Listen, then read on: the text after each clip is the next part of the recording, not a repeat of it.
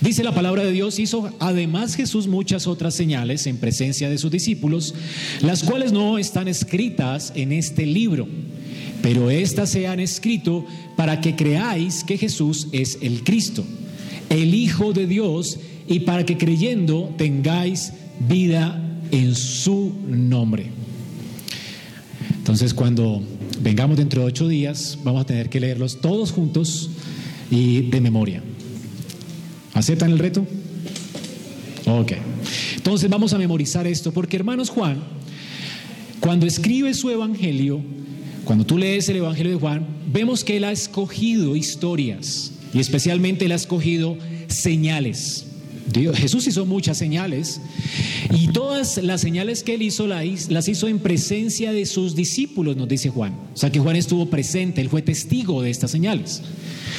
Pero Juan escoge, no todas porque no cabrían los, en los libros, pero escoge algunas y lo hace para que podamos creer en el Señor y que creyendo en Él o permaneciendo en la fe podamos disfrutar de la vida eterna.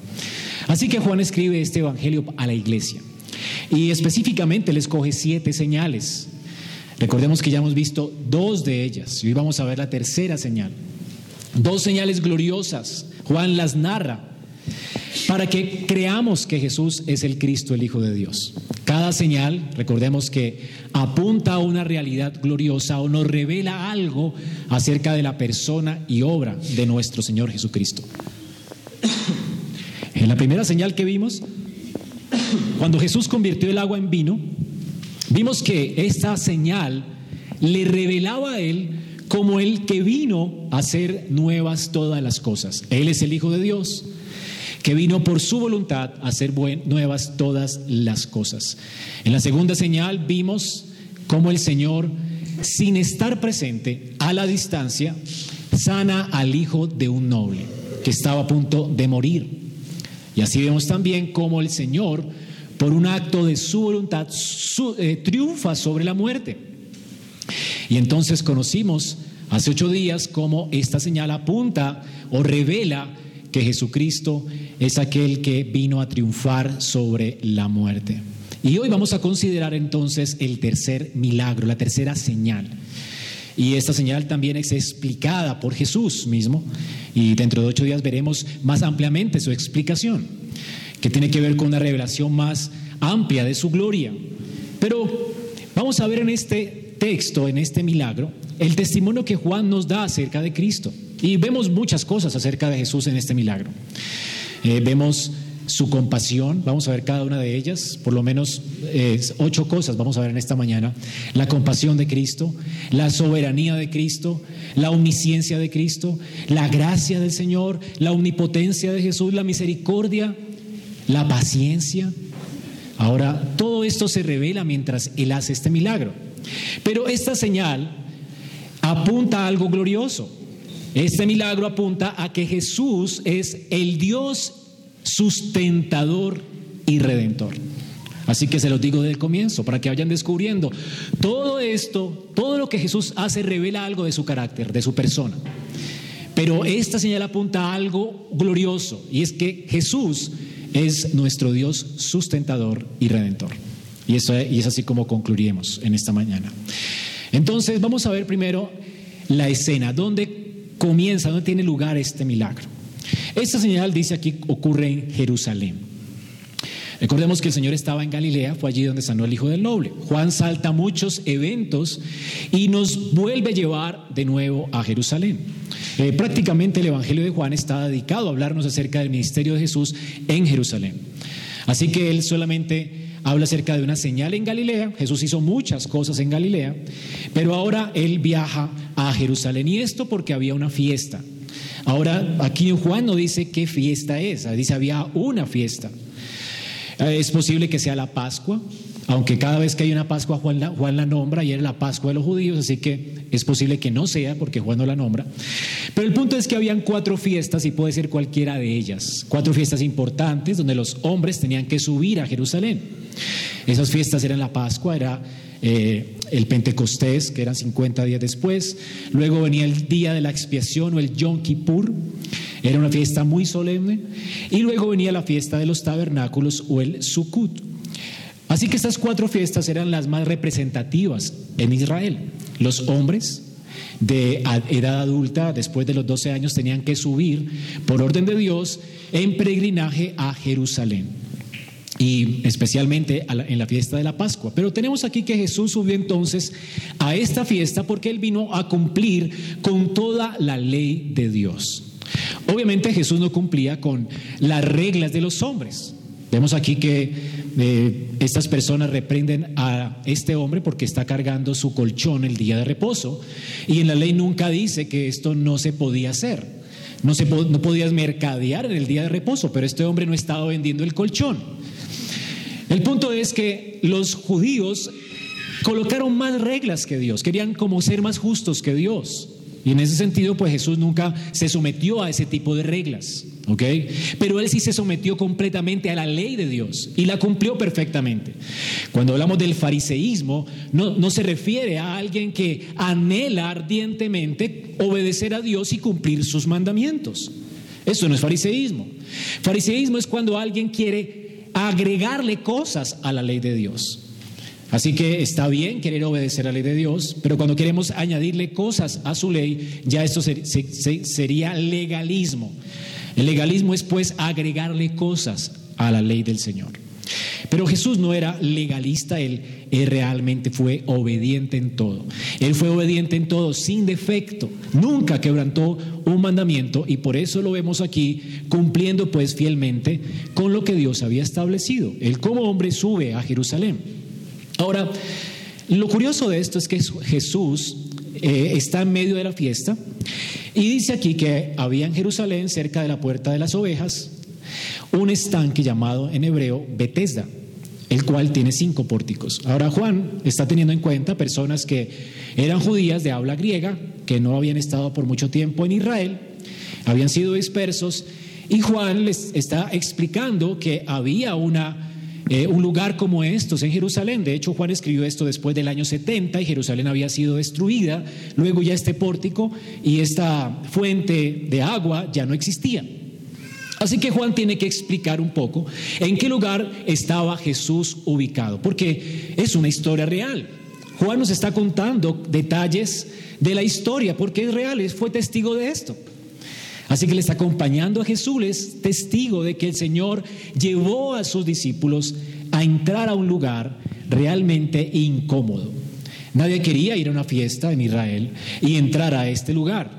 Era un lugar donde Claro, había una fuente, se llamaba Bethesda, un estanque que tenía cinco postes para cubrir a, las personas que estaban allí sentadas esperando.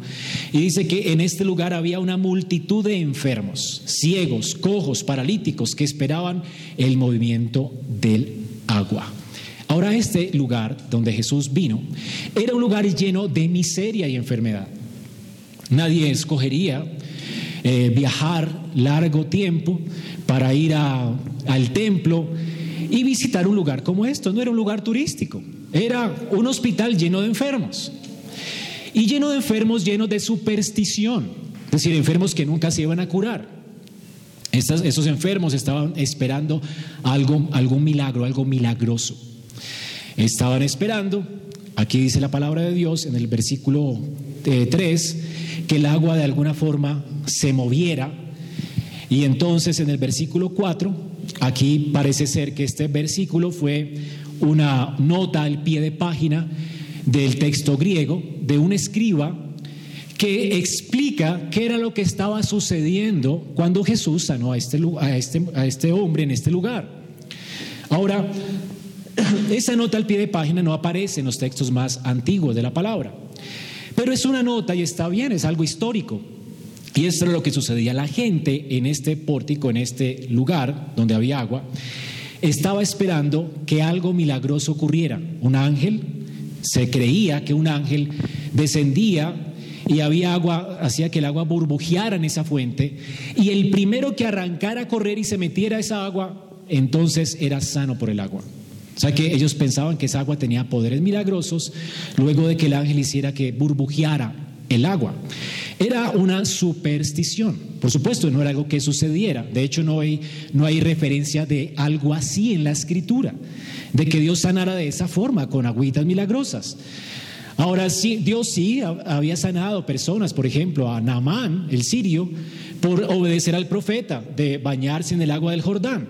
Pero no hay referencia a algo así como supersticioso en la Biblia donde la gente hiciera cola para sanarse.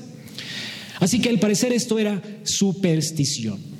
Y no hay algo en la Biblia que registre algo parecido, de que tú puedes esperar que un agua mágica te sane. Ahora, había muchas supersticiones en Israel y en el tiempo de Roma eh, la gente creía en aguas mágicas, no era algo eh, anormal.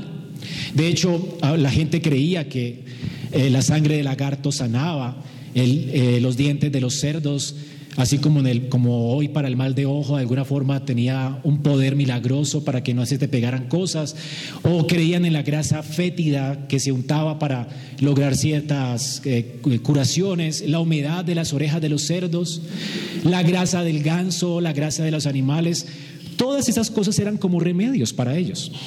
Ellos esperaban que esas cosas los sanaran y obviamente el mundo no ha cambiado mucho. Hoy en día tenemos muchas eh, supersticiones sobre cosas que curan. La gente sigue creyendo en supersticiones. Ahora creemos que la mata de, sábila aleja los espíritus y la mala suerte. Mucha gente cree que el agua de la iglesia de las lajas cura a las personas si la toman no sé cuántas veces por siete días. Eh, el Señor, tocar al Señor de los milagros de Buga, al parecer tiene poderes milagrosos, hay una superstición de que este Cristo era pequeñito y creció y creció. Son cuentos, supersticiones, nada de esto ha ocurrido. Ni ha existido una persona que haya sido completamente sana por tocar este, estas cosas. Estas cosas no ocurren. He visto gente peregrinando al, al, Señor de los Milagros, sangrando en sus rodillas, tocando a ese Cristo. Y la superstición es que sana. Así que la gente tiene esperanza de que, hay poderes curativos en las cosas. A los niños les ponen un collar para alejar el ojo, una enfermedad supuestamente que se han inventado para que no, no lo toque el ojo. Y cosas supersticiones como estas es lo que nuestra cultura aún cree. Y la gente sigue creyendo en esto, cuando realmente no tiene nada que ver con la realidad, no es real. Son supersticiones. En estos días vimos a un futbolista caminar con el pie derecho para entrar a la cancha. Pensó que así, ¿verdad?, iba a ganar. Bueno, y realmente eso son supersticiones. Y es posible que gane o no, pero no es lo que lo hace ganar. No es entrar con el pie derecho, levantarse con el pie izquierdo, te va a ir mal. O colocarse cierto tipo de prendas. Pensamos, nos va a ir mejor en la entrevista porque me puse la corbata que, con la que me ha ido bien. Y tenemos ese tipo de, tonteras en nuestra cabeza que no son más que cosas vanas y realmente eh, ofenden a Dios porque no estamos descansando en su providencia. Así que somos una cultura llena de supersticiones. Cuando era niño me dieron infinidad de remedios supersticiosos para curar mi enfermedad y nada de eso sirvió. Estas cosas no sirven. Lo único que hacen es darle promesas a la gente. Prometen, sí, pero no cumplen. Son cosas vanas. Así que la gente usa estas cosas como una esperanza para sus males. Ponen su esperanza en esas cosas pensando que las salvarán. De alguna forma las salvarán. Este lugar fue el que Jesús visitó. ¿Ven el contexto, hermanos?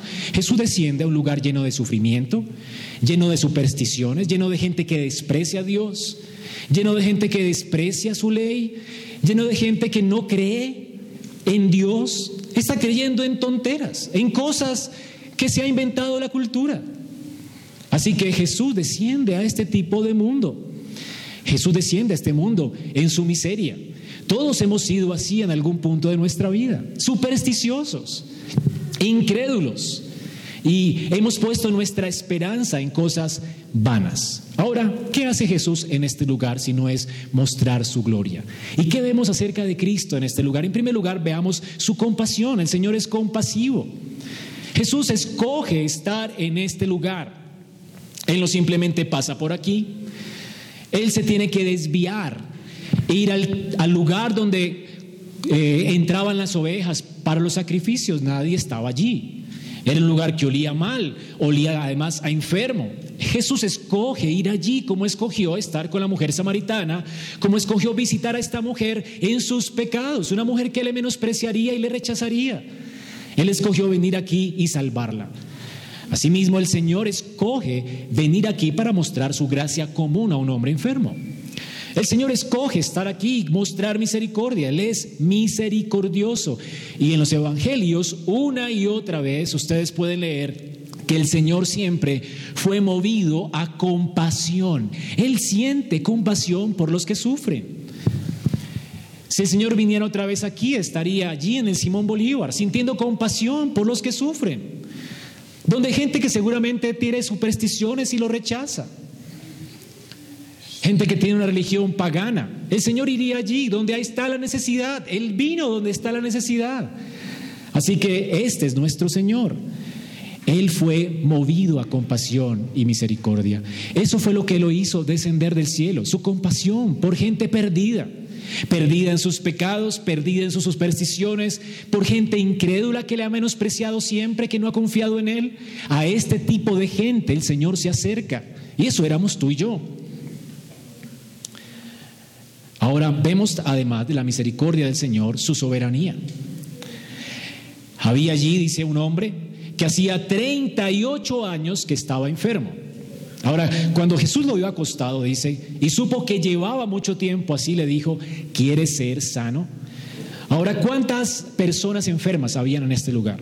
Dice la escritura que eran una multitud, muchos, muchos. ¿Sabe qué es una multitud? Por lo menos más de mil enfermos. Es un lugar realmente lleno de necesidad. Sin embargo, el Señor se acerca a uno de esos miles, a uno, para tener misericordia de uno que, simplemente le mostró su soberana, su soberana gracia, su soberana eh, misericordia. Así que Él escoge sanar de esta multitud a un enfermo, solo a un hombre. Y aquí vemos su soberanía. Nosotros Ninguno de nosotros tiene derecho a reclamar algo de parte de Dios. Ningún hombre tiene derecho simplemente a decirle, Señor, sáname. O algo por el estilo, o a esperar ni siquiera que Dios tenga misericordia. Porque por derecho propio, todos nosotros lo que merecemos es la ira y la indignación de Dios, lo sabemos, ¿verdad? Así que, ¿quién de nosotros podría reclamar un derecho como que sáname? O como, como que es tu obligación, Dios, enojarse con Dios si no lo hace. Ninguno podría enojarse con Dios. No solo merecemos calamidades, sino que merecemos el infierno. Todos a causa de nuestras maldades nos hicimos indignos delante de Dios. No podemos reclamarle. Así que Dios en su gracia desciende y tiene favor para con el que quiera. Nadie se gana el derecho de tener un buen trabajo.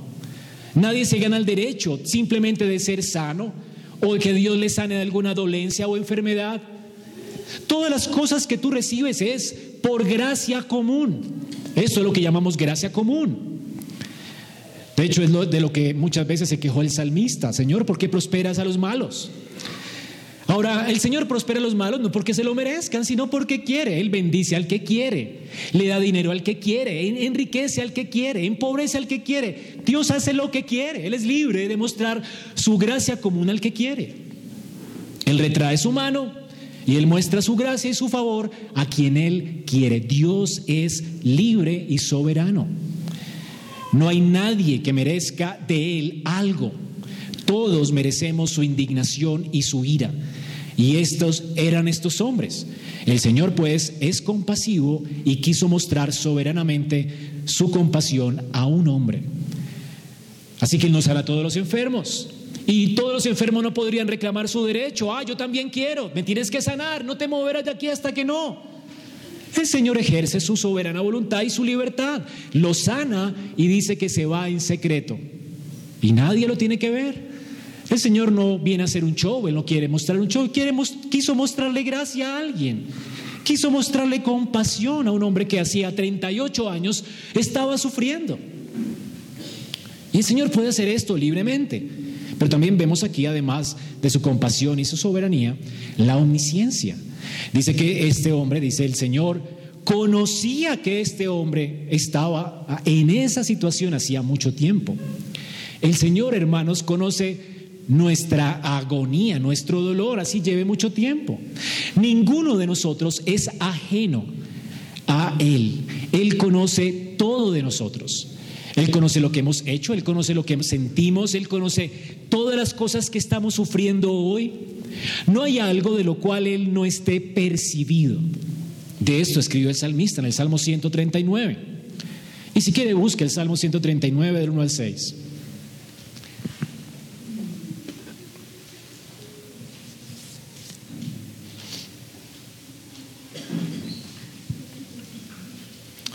Dice así la palabra de Dios. Salmo 39, del 1 al 6. Oh Jehová, tú me has examinado y conocido. Tú has conocido mi sentar y mi levantarme. Has entendido de lejos mis pensamientos. Has escudriñado mi andar y mi reposo. Todos mis caminos te son conocidos. Aún no está mi palabra en la lengua y ya tú la conoces. Tú la sabes, Jehová. Detrás y delante me rodeas, sobre mí pusiste tu mano. Y dice el salmista, tal conocimiento, conocer esto, es demasiado maravilloso para mí. Es algo tan alto que yo no lo puedo comprender. El salmista no podía comprender esto. Porque el salmista está entendiendo que no solamente Dios lo conoce a él, el Señor conoce a cada pecador de esa tierra. Conoce cada cosa que hemos hecho, que hemos sentido, conoce cada cosa que pensamos. Antes siquiera que digamos una palabra, Él la conoce. Hermanos, este es el Señor omnisciente. Jesús es omnisciente. Ahora, este Señor omnisciente, quien conoce a este hombre, conoce su pecado, conoce Realmente este hombre no tenía derecho de exigir de Dios nada. Conoce que es un pecador, conoce que es un pecador supersticioso, y a pesar de eso, el Señor vino a sanarle. A pesar de eso. Y vemos aquí que el Señor en su omnisciencia no está mirando nuestra competencia para hacer favores. El Señor no está mirando quién eres tú para darte su favor o para ofrecerte su gracia común. El Señor da a quien Él quiere, no porque lo merezcamos, sino sabiendo quiénes somos nos da sus dones, nos ofrece sus dones de gracia. Este es nuestro Jesús. Ahora, hermanos, noten, el Señor conoce a este hombre y le pregunta, ¿quieres ser sano? He venido para esto. Ahora veamos la respuesta del hombre, porque el Señor conoce a este hombre, pero le pregunta esto para que sepamos quién es este hombre. Ahora, no es un hombre que esté creyendo en Dios, no es un creyente, él está creyendo en el agua. Él ha puesto su confianza en un agua milagrosa. De hecho, Él está delante de el único que pudiera salvarlo y sanarlo. Y lo único que Él quiere es que ese hombre lo meta en el agua. Él no quiere ir a ese hombre. Él no quiere venir a Dios. Él quiere su salud. Él no está interesado en Dios, quiere sanarse. ¿Cuánta gente hay solamente viene a la iglesia porque quiere un trabajo? Es lo único que quiere. Quiere servirse de Dios. Y eso es lo que a, la, respuesta de Jesús, él responde, Señor, le respondió el enfermo, yo no tengo que me meta al estanque. Cuando se agita el agua, entre tanto yo voy, otro desciende antes que yo. Entre comillas, lo que le está diciendo el Señor. Quiero ser sano, méteme al agua. Yo quiero esa agua porque sé que me va a sanar. Yo quiero ese trabajo porque sé que va a solucionar mis problemas. Dame ese milloncito de pesos porque me sacará de aprietos. Dame ese hijo me muero, como dijo Raquel. Lo único que quieren es el don de Dios y quieren servirse de Dios. No quieren a Dios, quieren su servicio, su don. Este hombre quiere la salud, no quiere acercarse a Dios, y este es el hombre a quien Dios conoce. El Señor conoce a este hombre. Ahora, para hacer manifiesta su incredulidad, el Señor le pregunta y lo hace manifiesto para que los lectores de Juan lo puedan ver. El Señor no está sanando a este hombre por su fe. El Señor no sana a este hombre ni le da su don porque es un buen hombre, porque cree en Dios, porque ama a Dios. No, Él no ama a Dios. Él ama su superstición, Él no quiere a Dios, quiere su salud. Y Él no quiere un Salvador, quiere el agua. El agua es su salvación. Toda la esperanza de este hombre está en que esa agua burbujee y que alguien lo lleve allí. Si Dios se le aparece y Dios se le apareció, lo único que él quiere y espera de Dios es que le dé esa agua para obtener lo que él quiere. Es lo único que quiere. ¿Cuántos de nosotros comenzamos así la vida cristiana? Acercándonos a Dios porque queríamos el trabajo, porque teníamos una mala racha y estábamos mal y pensamos que Él iba a solucionar nuestros problemas. Bueno, gracias a Dios algunos se han quedado. Pero otros el problema se les soluciona porque Dios se lo soluciona, Él da sus dones a quien quiere y después salen corriendo. Yo no quieren a Dios, quieren el trabajo, quieren una mujer, quieren un hombre. Él piensa que eso les va a salvar, que eso es su salvador y se valen de, Dios para obtenerlo. Ellos no quieren a Dios. Y esto es este hombre, todo lo que él quiere es meterse en esa agua para recuperar lo que él espera que lo salve, su salud. Si tengo la salud, yo ya estoy completo. Es todo lo que quería. Y si me meten a esa agua, yo obtendré mi salud. Así que si yo estoy casado, yo estaré completo. Y si obtengo ese hombre que quiero, ya Dios estaré feliz. Ahora, la respuesta es lo que le sugiere a Jesús, es eso. Él tiene a Jesús delante de él, pero él quiere ir al agua, al pozo. Él no quiere ir a Cristo. Ese hombre está viviendo con un propósito equivocado y ha puesto su confianza en el lugar equivocado. Él lleva 38 años desperdiciando su vida con los ojos puestos en un ídolo, en su salud, y con la esperanza puesta en el agua, en una superstición. Así que ¿Cuánta gente hoy es así? Tiene al Salvador delante de ellos. El Señor está aquí, en este lugar. Y lo único que, si el Señor se apareciera y le dijera, ¿qué quieres? Lo único que esperan del Salvador es que les dé aquello que piensan que les hará felices. Que les dé aquello que piensan que les salvará.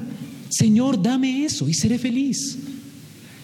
Ahora, esa es la esperanza de este hombre, llévame, llévame al pozo y estaré completo.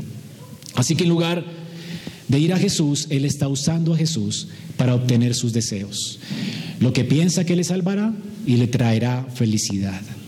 Ahora la respuesta que se espera de Jesús, ¿cuál es? Pues que le lleve otro, ¿verdad? Pero no, Él le ofrece su don. El Señor, hermanos, se ofrece.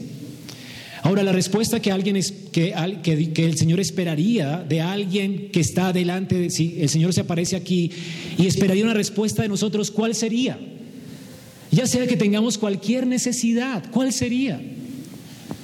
La de David, ¿verdad? ¿Han leído el Salmo 43, del 4 al 5? ¿Qué quería David? ¿Salud? ¿Prosperidad? ¿Una mujer? Seguramente David tenía carencias. Y en medio de las carencias, en medio de su desierto, David, David declaró, entraré al altar de Dios, al Dios de mi alegría y de mi gozo. Y te alabaré con arpa, oh Dios, Dios mío. ¿Por qué te abates, oh alma mía? ¿Y por qué te turbas dentro de mí? Estoy desesperado. Tal vez estaba enfermo, tal vez David estaba siendo perseguido, lo había perdido todo, no sé, pero ¿qué espera David? Él espera en Dios, porque aún he de alabarle, salvación mía y Dios mío. Lo único que quiere David y lo que él espera que o lo que él piensa que es la alegría y el gozo de su corazón es Dios. Él espera en Dios. Y le recuerda a su alma, alma mía, espera en Dios, porque aún ha de alabarle, tú eres mi porción. David no espera salud, David espera a Dios, porque teniendo a Dios tiene todo. Así que esta sería la respuesta que Jesús esperaría de alguien creyente. Sin embargo, este hombre es incrédulo. Notemos entonces cómo a pesar de la incredulidad, cómo a pesar de su idolatría, el Señor le da lo que no merece. Y esto es gracia. El Señor Jesús le muestra gracia. Gracia es que le des a alguien lo que no merece.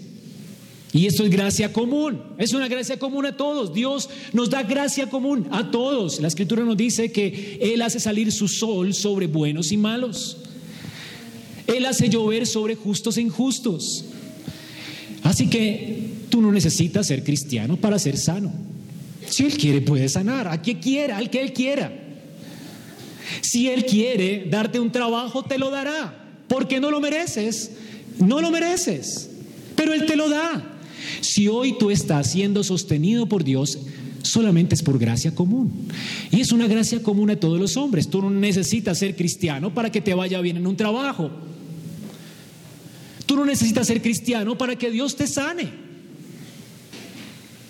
El único que puede sanar y dar salud es Dios. El único que puede dar riqueza es Dios. El que la da y la retiene, al que quiera. Hay ricos, prósperos, incrédulos. Y hay gente con buena salud incrédula. Tú no necesitas, ¿verdad?, ser bueno para que Dios te dé sus dones. Los dones del Señor vienen sobre buenos y malos, sobre justos e injustos. Y sobre la tierra no hay ni un justo. Así que no se trata de la justicia, se trata de su gracia. Gracia inmerecida. Él reparte sus dones, su gracia común. Por eso Jeremías 12, Jeremías dice, Señor, tú eres justo para que yo dispute contigo. Sin embargo, yo no entiendo algo, dice Jeremías. Yo voy a alegar delante de ti mi causa. Respóndeme, Dios, ¿por qué es que es prosperado el impío? Y tienen bienes todos los que se apartan de ti, los que te, tratan a ti deslealmente. Jeremías no entiende, tú puedes entender la increíble gracia de Dios. Dios no debería darle cosechas a un impío que le menosprecia.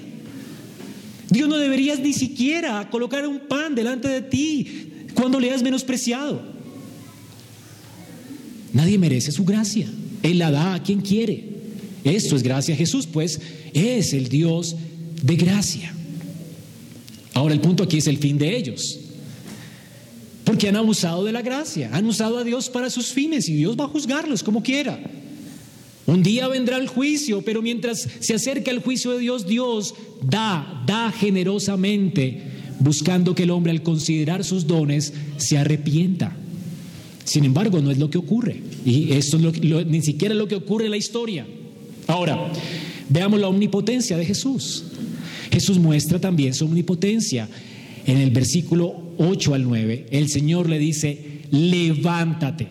Él ya conoce a este hombre, le va a mostrar su gracia, lo va a sanar a pesar de quién es Él, lo hace soberanamente, lo escoge soberanamente y le dice ahora con su omnipotencia, levántate, toma tu lecho y anda. Dice entonces la Biblia, y al instante, aquel hombre fue sanado. ¿Y qué ocurrió? Y tomó su lecho y anduvo al instante. El punto aquí, hermanos, es que este hombre duró 38 años paralizado y por el poder omnipotente de la palabra de Jesús se levantó.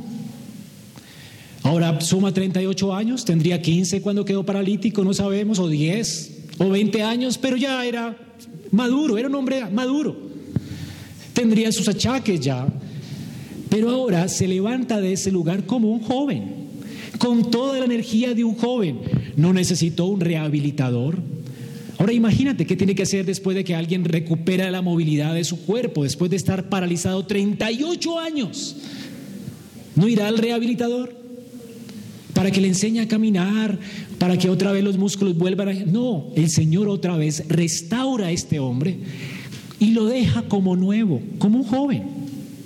Este hombre se levanta como de 20 y puede cargar el colchón que tenía en sus manos y puede saltar alegremente. Ahora es un joven. Este hombre está ahora en el vigor de su juventud. Ahora, aquí no hay nada de supersticioso. Él que quería meterse al agua de la eterna juventud de Bethesda. Él quería ir a esa agua, pero el agua desciende a él. El agua es quien le busca a él. Jesús es la fuente de la eterna juventud. ¿No es así como un día veremos a Dios en gloria? No importa si eres polvo, no te restaurará y te levantará el de los muertos y te dará el vigor de un joven para que le adores por la eternidad. Eso es lo que es la esperanza del creyente. Ese es nuestro Señor. Él está mostrando su omnipotencia regeneradora y creadora. El Señor nos dará el vigor de los jóvenes. Así que hermanos, esto es lo que hace Cristo. Él es la fuente de la eterna juventud. La fuente no es una agüita, es Él. Ahora, aquí no hay superstición. Esto es real. Este hombre fue sano, totalmente sano. Y toda sanidad proviene de Cristo. Él es, Él es el que sana. Toda sanidad, cualquiera que sea.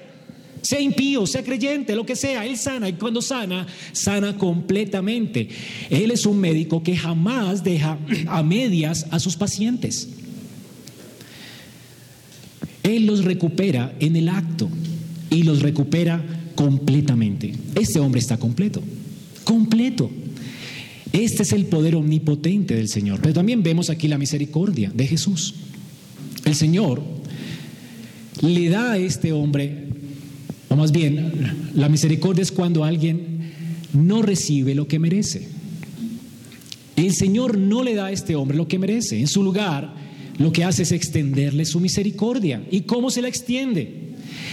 Jesús con este acto glorioso de su omnipotencia, a pesar de quién es Él, Jesús le muestra su gloria en esta señal.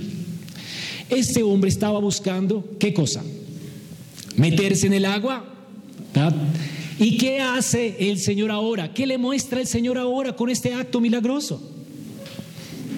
el Señor le hace saber, le hace ver que Él, el que está delante de Él, el que con su palabra omnipotente le dijo, levántate, el que lo levantó, Él es todo lo que Él necesita.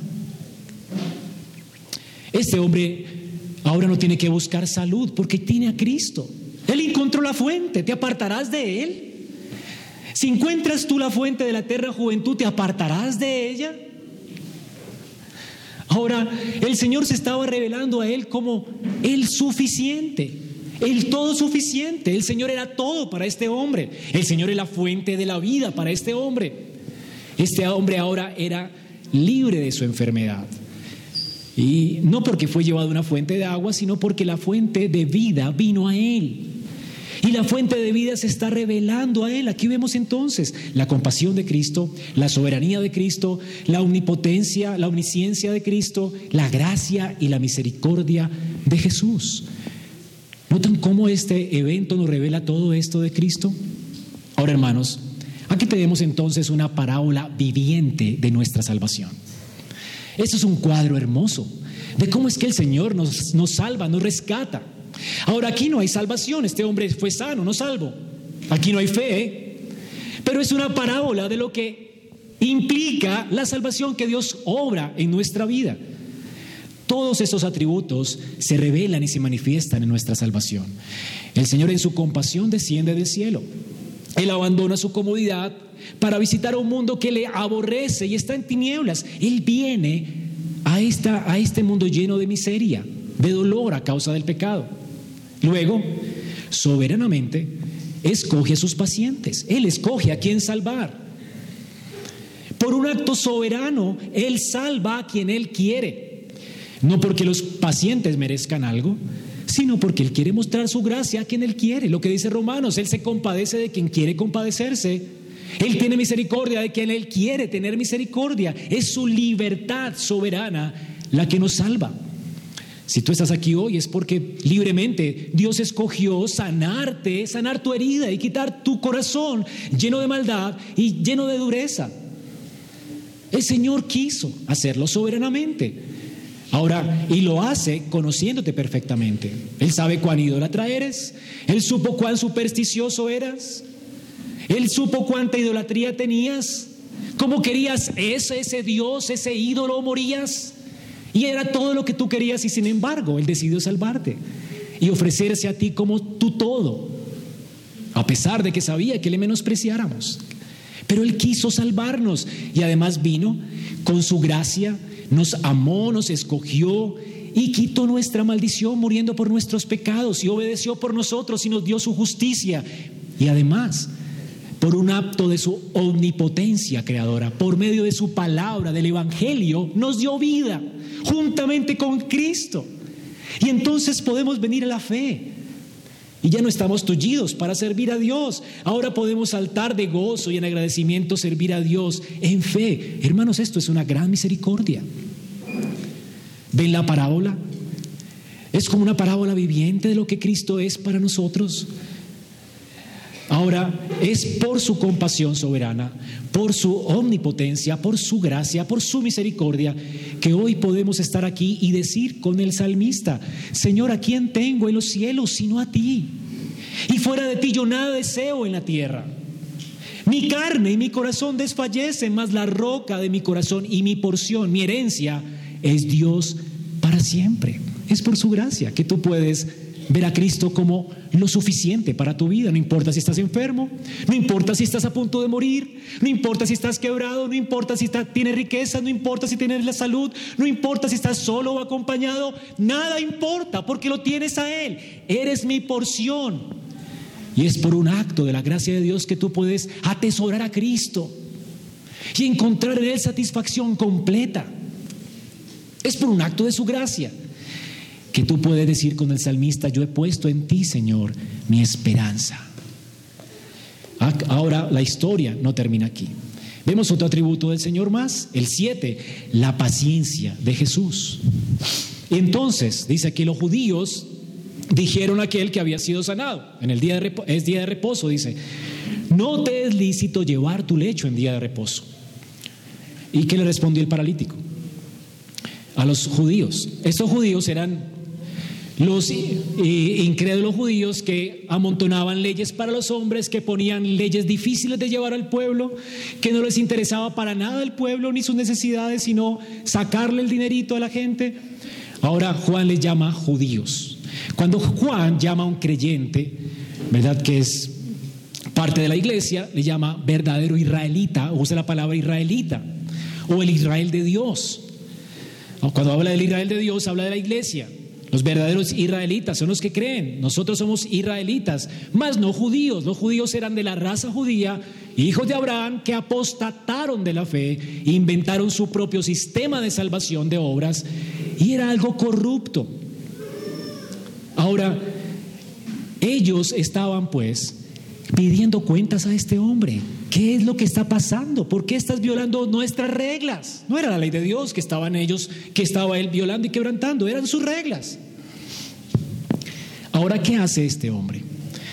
A diferencia de la samaritana, que confiesa a Cristo, lo adora alegremente, a diferencia del ciego, yo no sé, pero una cosa sí sé, antes yo era ciego y ahora veo la luz.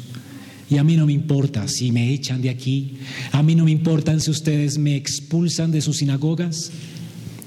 Lo único que sé es que he recibido la vista y aquel que me dio la vista es digno de mi adoración. ¿Quién es para adorarle? De hecho, lo echaron, ¿verdad? Ahora, Juan cada vez que alguien se arrepiente nos cuenta, no nos deja en vilo. Sin embargo, aquí no hay, no existe esta historia. No está la historia de alguien arrepentido, está la historia de alguien que le echa la culpa a Cristo porque quebranta las leyes judías. El que me sanó tiene la culpa. Está haciendo lo que hizo Adán y Eva en el jardín. El Señor viene a pedir cuentas. Adán, ¿qué has hecho? La mujer que me diste. Los judíos le dicen, oye, ¿Por qué está levantando? Tenemos que disciplinarte, disciplina eclesiástica para este hombre.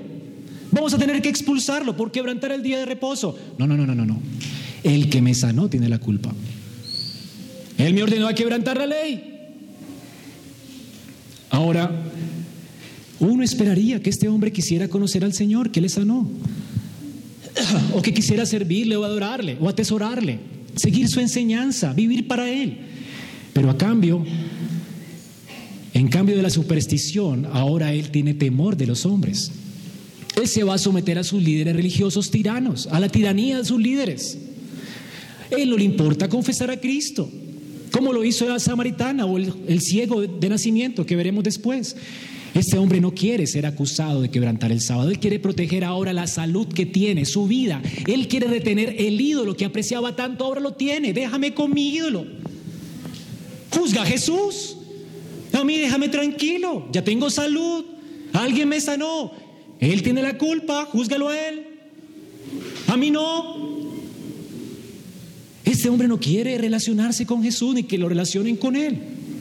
Así que él no estaba demostrando gozo de haber encontrado la fuente de la eterna juventud. Este hombre estaba gozoso de haber encontrado salud. Salud. Eso era todo lo que él quería, salud. ¿No es ridículo, hermano? Hay gente que simplemente recibe un don de Dios y sale de la presencia del Señor a seguir pecando, a seguir viviendo su vida loca porque ya recibió lo que tenía. Ya tengo el matrimonio que quiero, la persona que quiero, la plata que quiero, el trabajo que quiero. Ya conseguí lo que quiero, ya usé a Dios. Tiene salud. ¿Para qué quiero a Jesús? Sin embargo, aquí vemos otro aspecto del carácter del Señor, su paciencia. El Señor va y le busca a él. Y en su paciencia le reconviene. Y le dice, después de que lo halló en el templo, no es un hombre que esté buscando la fuente de la salvación, no es un hombre que esté preguntando quién lo sanó, a él no le importa. Él ya tiene lo que necesitaba, lo que buscaba. Más bien el Señor si lo encuentra a él. Y hay muchos que se apartan del Señor porque tienen lo que quieren. Y el Señor les vuelve a buscar, les, envía otro evangelista porque Él es paciente. Y el Señor le encuentra y le halla en el templo y le dice, mira, tú has sido sanado, tú has recibido la salud, pero la vida no se trata de la salud. Tú has recibido la salud para servir a Dios. Ve y no peques más, porque te vendrá una cosa peor. Ahora, Jesús le está llamando aquí al arrepentimiento y a la fe. Jesús le hace ver que recobrar la salud no es el todo de la vida, no es el fin de la vida. Hermano, está la noticia esta mañana, conseguir marido o esposo o esposa no es el fin de la existencia.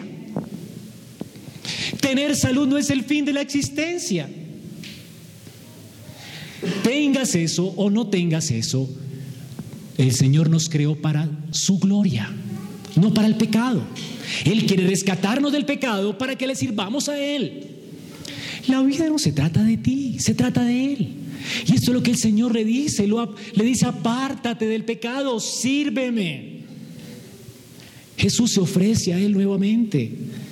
Ahora, ¿por qué es que alguien se puede apartar del pecado para servir a Dios? Jesús, aquí no hay más entre líneas, pero Jesús está ofreciéndose a Él mismo como el que le justifica.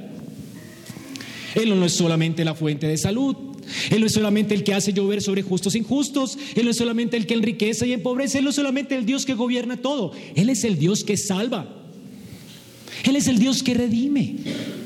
Y él puede arrepentirse de sus pecados y apartarse de ellos porque en Cristo no solamente él tiene un sanador, en Cristo él tiene un salvador. Él vino a morir por sus pecados, él vino a obedecer por él, de manera que este hombre pueda arrepentirse de su maldad y servir a Dios con su corazón.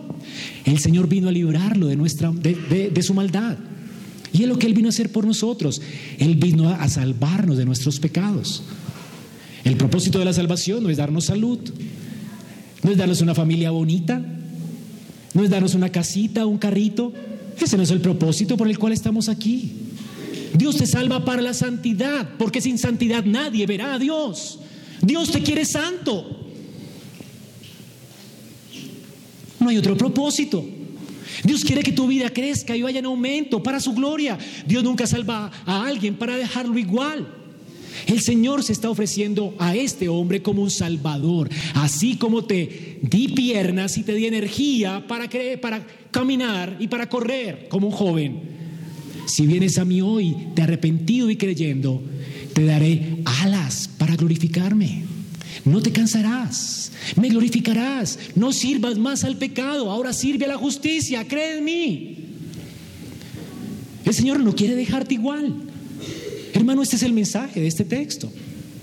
Ahora, te pregunto, ¿tienes un corazón como el que el Señor demanda aquí? ¿Tienes un corazón para Cristo? ¿Amas al Señor, odias tu pecado? ¿Realmente quieres atesorar al Señor por encima de todas las cosas? ¿Lo atesoras a Él como el bien más preciado? El Señor en su paciencia hoy te está llamando al arrepentimiento. Si no es así. Él es paciente. Ahora Jesús le da una advertencia seria. Y esto es serio, hermano. Amigo, esto es serio. De continuar en tu estado, sin arrepentimiento, sin abandonar el pecado para servir a Dios, sin identificarse con Cristo, ni atesorarlo, ni servirlo, ni amarlo, ni honrarlo, si sigues con tu temor al hombre, si sigues con tu temor de abandonar tu vieja religión, que tiene supersticiones, porque piensas que el Papa te maldecirá o, el líder te maldecirá si sales de allí. ¿A qué te, qué te importa eso? ¿Qué te importa el Papa? Son religiones opresivas que dicen que si te sales de allí vas a morir en maldición. No, tú necesitas a Cristo. Él está por encima de papas y de líderes opresivos. Tú tienes que salir corriendo de religiones que te ofrecen cosas absolutamente ridículas, como esta religión. No es una religión que se ocupe de tu salvación, demanda obras, obras que te condenarán. Pero el Señor te pone un yugo fácil de llevar. Él quiere salvarte por gracia si vienes a Él en arrepentimiento y fe, si dejas las demás religiones, si abrazas solamente su gracia y su cruz. Es Él. Y si no vienes a Él, estás en graves problemas. Te vendrá algo peor. Y algo peor, el Señor lo que está hablando aquí es el infierno. Es lo que dice más adelante en el versículo 28. Vendrá el día cuando todos los que están en los sepulcros oirán su voz. Y unos irán a la resurrección eterna, a los que honraron a Cristo, se identificaron con Él, abandonaron su idolatría, dejaron sus supersticiones, Dejaron de abrazar creencias vanas para abrazar la cruz. Abandonaron el amor por los hombres y el temor por los hombres para temer solo a Cristo, que es la verdad, el camino y la vida. Esos vendrán a salvación eterna y otros resucitarán para el infierno. Esto es lo peor que le puede venir. El Señor no está hablando de una enfermedad. Peor que peor puede haber que estar tullido 38 años. Esto no es algo peor. ¿Qué peor puede sucederle? Tampoco se trata de la muerte, se trata de la resurrección del cuerpo y de ser eh, llevado al infierno. Un infierno que no tendrá fin. Un lugar donde el gusano no dejará de comer, ni el, fuego de arder. Es una advertencia seria. Si menosprecias a Cristo, no tienes nada. Ahora, ¿qué hizo este hombre después de la advertencia? Uno esperaría que se arrepienta, uno esperaría que él pusiera su confianza en Cristo, pero dice que el hombre se fue y dio aviso a los judíos que Jesús era el que le había sanado. Y por esa causa los judíos perseguían a Jesús y procuraban matarle porque hacía estas cosas en el día de reposo. 38 años paralizado. Habiendo visto un milagro, llamando, ya, habiendo sido llamado a la fe, él se alejó de Jesús, que es fuente de vida. Y ahora, por temor a los hombres, va y sigue acusando a Jesús. Lo encontré. Allí está. Allí está. Lo aventó. Ahora, él prefirió conservar su buena relación con los judíos. Prefirió su salud. Prefirió retener su vida que perderla por causa de Cristo. Él prefirió guardar su falsa religión que seguir a Jesús. Él no quiere sufrir las consecuencias de abandonar su falsa religión. La religión judía es falsa. Amedranta a los hombres con cosas que no, Dios nunca amedranta a los hombres. Dios quiso darle libertad a su pueblo, no oprimirlos más. Pero la religión judía oprime a los hombres. Aquí se nos muestra pues el poder de una religión opresiva. Estas personas hacían prosélitos para convertirlos, dice la Biblia, en dos veces más hijos del infierno. Hermanos, solamente un milagro puede liberar a alguien de esa religión opresiva. Y no debe sorprendernos que la mayoría de la gente a la que, Jesús sanó respondía igual. Muy pocos venían agradecidos, muy pocos venían a adorarlo. Así que esta fue la elección de ellos. Y esta historia tuvo que ser aleccionadora para los discípulos de Juan. Juan estaba escribiendo a gente que estaba temiendo por su vida, gente que estaba siendo expulsada de las sinagogas judías. Los cristianos estaban siendo expulsados de la sociedad a causa de su fe. Ahora, eso tendría que haberles sonado en la cabeza y haberse preguntado a los lectores de Juan y a nosotros, ¿valdrá la pena por temor a los hombres seguir con nuestras tradiciones, abandonar la fuente de toda gracia para temer a los hombres? ir al infierno cuando hemos conocido la fuente de la vida, aquel que es la resurrección y la vida. Preferiremos volvernos atrás, seguir con nuestras falsas creencias y abandonar el camino, la verdad y la vida que es Cristo. Nos avergonzaremos de la cruz. No estaremos dispuestos a llevar la afrenta por Cristo cuando Él fue desnudado y llevó nuestra afrenta en una cruz. Es la peor elección. Hermanos, esto es un espejo para nosotros. Esta es la peor elección. Él es la fuente de toda gracia. Él es la fuente de la vida. ¿Cómo te apartarás de Él por temor a los hombres? Ahora, ¿qué pasa contigo? ¿Amas al Señor? ¿Harás tú hoy la lección correcta? ¿Tomarás tu cruz y le seguirás? ¿Perderás tu vida para ganarla? Ahora, para terminar, concluyamos viendo cómo este milagro señala a Cristo como el Dios sustentador y redentor. Juan nos ha revelado ya la compasión, la soberanía, la omnisciencia, la gracia, la omnipotencia, la misericordia y la paciencia de Jesús. Pero más allá, este milagro está apuntando a algo glorioso. Cristo es nuestro sustentador y redentor. Dice la palabra que era día de reposo. El Señor escogió el sábado para hacer este milagro. Él sabe lo que iba a pasar. Él sabía que este hombre lo iba a aventar con las autoridades judías. El Señor sabía que tendría una discusión, una confrontación con los líderes de Israel. Así que Él hizo a propósito este milagro para mostrarnos y revelarnos más de su gloria. Dios siempre tiene un propósito bueno, santo y justo en lo que hace. Así que el Señor escoge este día y escoge hacer este milagro con esta persona que lo aventará con el propósito de revelarnos quién es Él y lo que Él vino a hacer por nosotros. ¿Y qué hace el Señor acá? Dice que Judas, perdón, eh, Jesús no debatió con ellos, ni les mostró que sus reglas eran absurdas, que Dios solamente mandaba abstenerse del trabajo. El Señor nunca le mandaba a la gente no cargar camillas o cosas por el estilo, sino no llevar cargas para mercadear en el día de reposo. Este hombre no estaba vendiendo el colchón, no era algo pecaminoso. Sin embargo, Jesús no se mete en esa, en esa discusión ni debate con ellos. Más bien aprovecha la ocasión para revelar su gloria más ampliamente para ellos y también para el paralítico. ¿Quieren saber quién soy yo? Mi padre hasta ahora trabajo y yo trabajo. Esta es la revelación más gloriosa de Cristo. Ahora, tienes que entender que los rabinos enseñaban que el único que podía trabajar en el día de reposo era Dios. Y esto obviamente por el Salmo 104 y por muchos otros salmos que hablan acerca de cómo Dios preserva toda su creación. Es imposible, si Dios para de trabajar, morimos. El Señor no solamente creó las cosas y las dejó caminando como un reloj, Él las dirige y, las, y por su providencia las gobierna y las sostiene y las sustenta. Por eso el salmista dice que todas las criaturas creadas esperan en Dios para que reciban su comida. Si el Señor descansa, ellos mueren. No hay aire para respirar si el Señor descansara. Tú les das, ellos recogen. Tú abres tu mano, ellos se sacian. Escondes tu rostro, se turban. Les quitas el aliento y mueren. Vuelven al polvo. El Señor sostiene todas las cosas. ¿Qué tal que Él descansara? Así que los rabinos tenían razón. El punto es, para terminar, es que el Señor está diciendo, yo soy ese Dios. Yo soy ese Dios sustentador. Aún después de la caída, Dios tiene otro trabajo y es redimir a un pueblo que Él escogió. Así que el Señor no solamente está trabajando en la preservación de las cosas, preservando, sino también redimiendo.